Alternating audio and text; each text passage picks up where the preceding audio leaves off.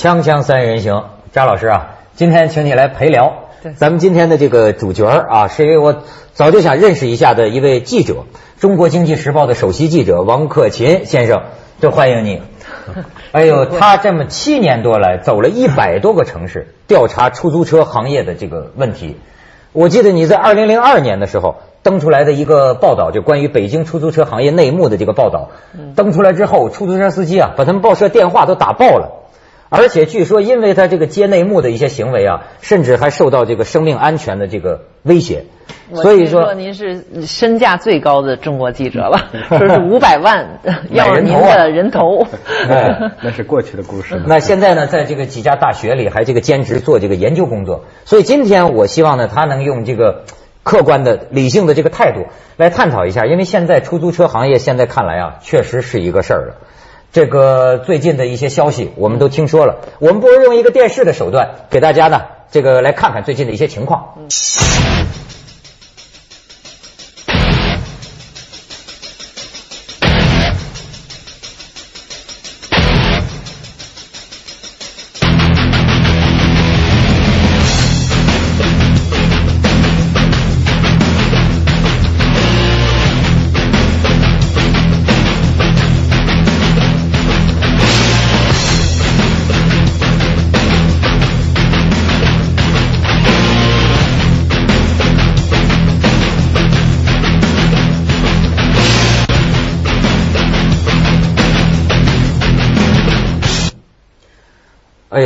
一起儿又一起儿，这个出租车司机这个这个罢运这个事情，听说这个重庆啊还是进行的比较热情的，这个友好的薄熙来出来这交谈，到底为什么呢？好像说了一大堆原因，但我觉得刚才这个小片儿啊还没点出一个很重要的词儿，就是份儿钱。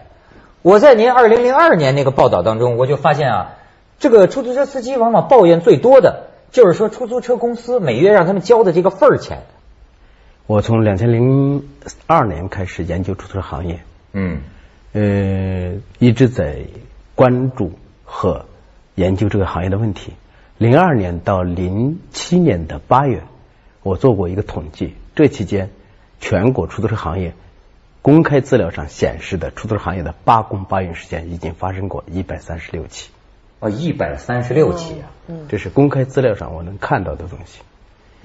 那么，我看到一些地方政府在处处理这样一些事件的过程中呢，呃的有各种各样的做法。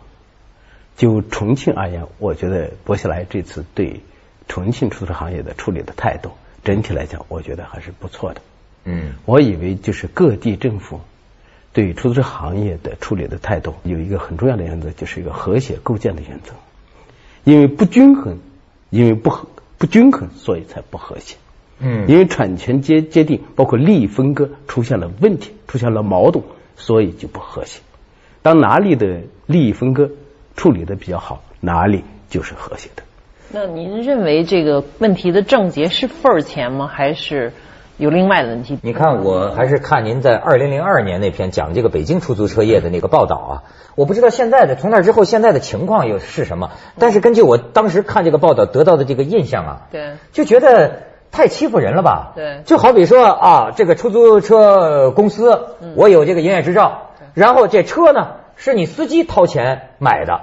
你司机掏钱买的，然后你在我这儿开车，你还得交几万块钱的风险抵押金在我这儿。你要不干了，这抵押金不给你了。然后这一个月还交五千块钱的份儿钱。对所以就逼得当时很多北京司机说一天工作十几个小时，这职业病的情况都很严重，都都交不上这个份儿钱。所以现在你看，这几个城市里，我发现不约而同的也都提到这个份儿钱。嗯这个您给我们解释解释。呃，我记得在前些年，北京的一个出租司机啊，曾经给我做过一个呃这样一个讲过一个形象的一个比喻。嗯他说有一个农庄村，村长的儿子申请了一个营业执照，要开饭馆。然后呢，他自己怕有风险，不肯掏钱，然后就找到李四，嗯找到李四说：“李四，我有一个牌照，一起开饭馆。”李四就投资了四万块钱，俩人就开始开饭馆了。饭馆开了好几年，俩人合作经营。嗯饭馆越来越经营，经营的非常火爆，有人肯出价八十万要买这个饭馆的时候，这时候呢，这个村长的儿子就讲说：“李四，你现在走人吧。你当时投的四万块钱买的锅碗瓢盆、桌桌椅板凳，现在折价已经折的没几个钱了，只是两千块钱了。你拿两千块钱走人，牌照是我的，登记的法人还是我，饭馆是我的。李四要走还走不得，为什么？他此生唯一的活计或者生这个什么营生，就是会做饭，仅此而已。嗯，那么李四村长的儿子就讲：“李四，你可以继续在饭馆里打工，但打工你必须交交两万块钱的风险抵押金。”李李四这非常无奈，他到其他地方谋不得生计，嗯，只会这样一个行当做饭的行当。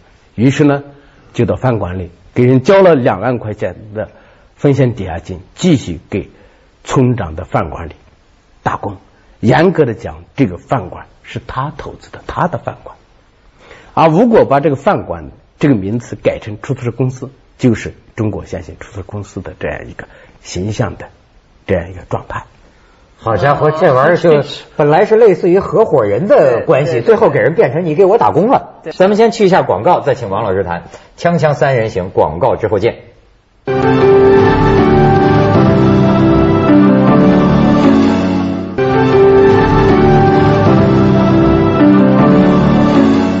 么咱们现在还是说这个中国出租车司机面临的问题，就是这个这个份儿钱，他这个份儿钱存在合理吗？嗯，车份钱的存在有其合理性，也有其不合理性。嗯嗯，咋说呢？就是为什么出租车行业出现了一系列的罢运问题？严格来讲是出租司机受不了了。为什么？份儿钱太高了。啊，车份钱太高了。这里边除了一个经营环境问题，包括黑车问题，包括这个什么就是乱罚款的问题，以及这个燃油成本上升的问题，最大的对出租车来讲，呃，司机来讲最大的负担是车份钱。车份钱，车份钱，很多的司机实际上眼睛一睁就欠着人家的几百块钱的债。嗯，我记得我曾经接触过很多司机，有一个司机，北京的出租司机叫邓少龙，他因为职业病，最后引发出肛肠，就是这个什么，呃，这个这个这个这肛周脓肿肛周脓肿，嗯，肛周脓肿以后呢，在这个期间呢，住院一个多月，住院一个多月，人家照样收，就是公司的领导照样到医院去收他的车份去。哎，这太不合理。然后，然后他出院以后呢，因为车子停在他的楼下，他不去经营，不仅他没有收入，更重要的是每月必须交五千多块钱的车份钱，这个压力非常的大。他根本另一方面生病了需要自己花钱，另一方面还要给公司这个铁打的一样要交车份钱，刚性的车份钱，最后没办法，他就是实际上还没这个伤口还没长好，他的原话是刀子割掉了将近一疙瘩一斤肉，然后慢慢再长。然后呢，在开车的时候，有时候踩刹车，他就会疼的整个汗珠子在掉。在这样的状态下，他依然开车。由于压力太大，为什么？第一，他得挣出车车份钱，这是三四百、四五百块钱车份钱。嗯，第二，他得赚出油钱，还有其他的杂费。这些钱赚完以后，他才赚自己的生活费。很多地方的出租司机就是基压力很大本的休病假的权利都没有是是是就是是任何一个工作他生病了，这个时候就不能让他继续，呃，他不能上班就不能收他。所以我这几年的研究就是整个出租车行业，出租车司机，嗯，这个就是在整个劳动中有这样几个方面的特点，一个就是过劳驾驶，嗯，大部分城市的出租车司机呢，每天驾驶的时间都在十三个小时左右，那么十三个小时左右就等于相当于一年要工作五百八十五个工作日，相当于别人就是一个司机一年的工作量，相当于一般八小时工作制的人的两年半的工作量。而且他基本上是七天都在开是车，，是这是一个过劳驾驶的问题。嗯嗯第二个方面就是职业病问题非常严重，由于长期的坐在那一个地方，颈椎病，包括这个其他的一些一系列的这种职业病，好多人就是病倒在车上，有的人就猝死在车上。北京有好多司机就在方向盘上死了。北京有一个出租车司机呢，在这个加油站在加油，好多人后面在排队，然后呢后面人在按喇叭，这个车子总是不动，然后有司机下去就喊也没反应，然后把车门打开，人已经趴在方向盘上死了，活活累死在车上，累死在车。他最后呢，车里面有方便面，有暖瓶，为什么？他要努力的赚钱，因为他除了给公司赚出份钱、赚出油钱之外，很多司机也是个普通的老百姓，他可能家里有父母在生病，或者孩子在上大学，他也得担当家庭责任。的担当家庭那那这个出租车公司他收这么高的这个份儿钱，他又做什么呢？他付出什么呢？这个我接着再讲，就是除了这两重压力以外呢，还有一个就是整个出租车行业，出租司机地位社会地位非常低下。嗯，就是坐出租车的任何一个人都可以吆喝出租司机，在很多城市，尤其是在南方的一些城市，有些乘客坐到出租车上以后，就把脚直接搭在出租司机的这个开车的那个什么靠背上去了。嗯，除这个第三个问题以外，还有一个生命安全的保障体系也很不好。出租司机在晚上开车的时候，经常发生比这个什么抢劫，乃至于这个什么死亡的这种案件。嗯，所以就是整个这个行业处境确实很不好。那么这样还有这么多的人要来进入这个行业，这就是一个非常尴尬的问题。为什么？就是无论怎么样，出租车行业还算一个相对稳定。就是出租车司机这个职业是一个相对稳定的、有收入的行职业啊。在现阶段中国整个就业形势很不好的这种状态下，嗯，能这样一能有这样一个位置，已经很不容易了。很多人实际上交了很多的风险抵押金，给我讲的原话，就是为了有一份工作，每月能拿回来一一两千块钱的收入，让一家人呢有的生存。嗯。哎呦，一半血泪史，他也不干也不行，是吧？嗯嗯。那么你像现在这种问题，就是说怎么解决呢？这个苦况，为什么有车份钱？有这样大的巨大的车份钱？车份钱实际上严格的讲，嗯，就比很多人解释解释为就是出租车公司投资的这样一个回报。说白了，一辆出租车的实际的投资，在现在非常的小，七八万、十万块钱一辆车，在整个汽车价格一直呈现下跌的这种形势下，嗯，而像深圳包括上海很多出租车，一个月交的车份钱在七八千、上万块钱啊，这样高的车份。所以这个出租车，那么它它这个成本很快就被五个月、六个月或者七个月就把一辆车的。所有的成本就收收回了，嗯。那么剩下的几年天气，对于出租车投资者来讲，它是净赚。那么未来的如果按照八年八年期一个报废期的话，这未来八年一年如果赚到假定为一个月为这个什么八千到九千块钱，一年赚十万的话，那么未来的八年就是七年，等等于七十万，七十万就等于是出租公司的净赚。它靠什么赚？实际上它是靠。经营权来赚，对，就是坐坐收这个，这是一暴利行业，就是就是有人称之为，实际上就是所有的拥有出租车经营权的车主和公司们都在经营国家赋予他的权利，也就是实行的实施的是权利寻租。对，这就说到这个这个根上了。嗯，咱们先去一下广告，锵锵三人行，广告之后见。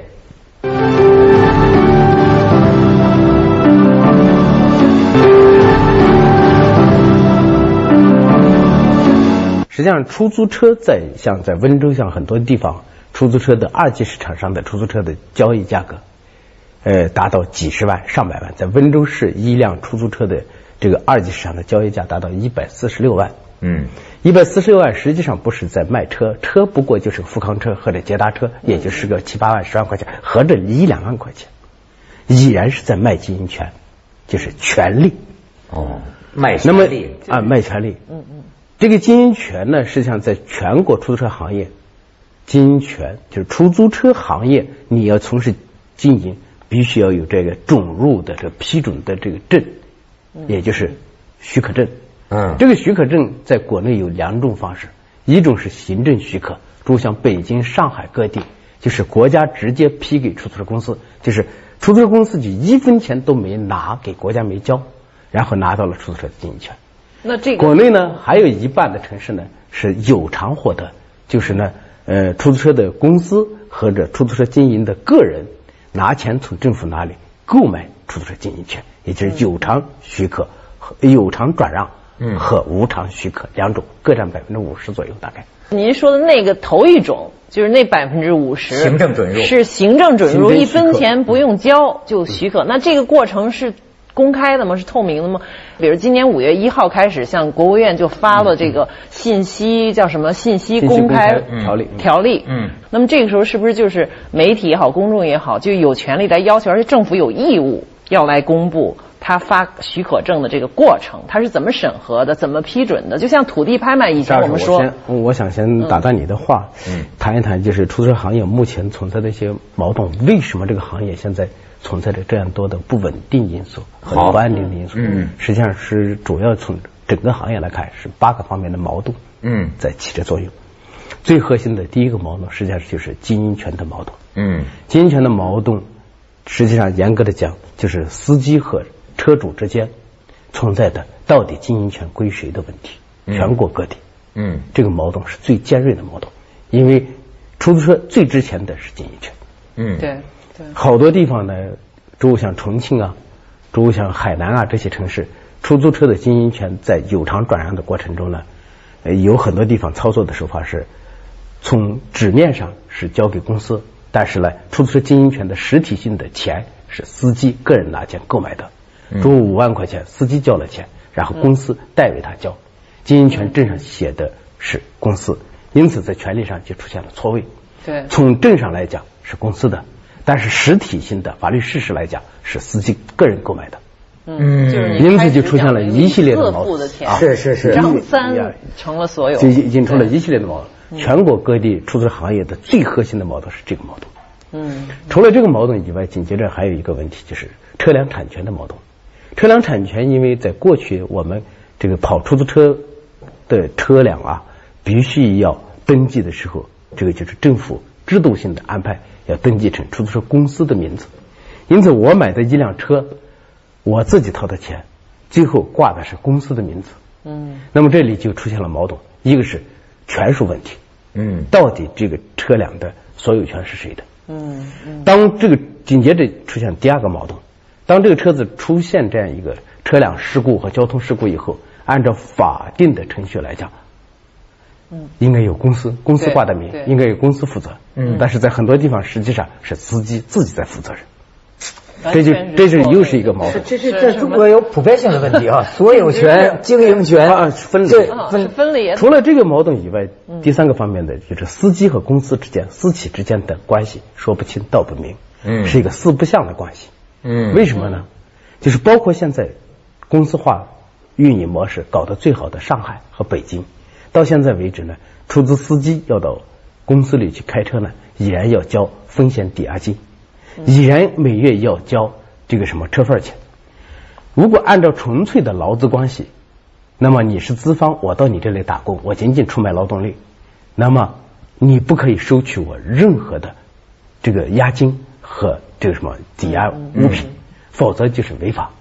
按照现在的劳动法来讲，北京和上海各地的公司化的出租车公司内部的司机和公司的关系都是违法的关系，全国都是这样。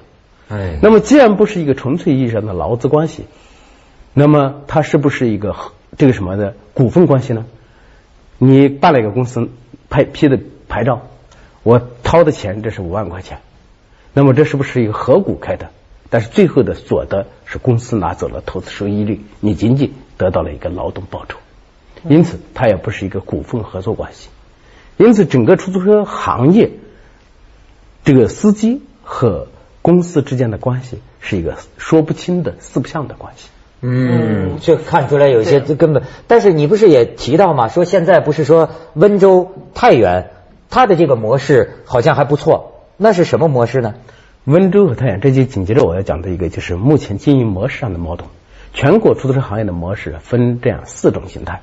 嗯，第一种形态叫做公司化的模式，也就是北京、上海的模式。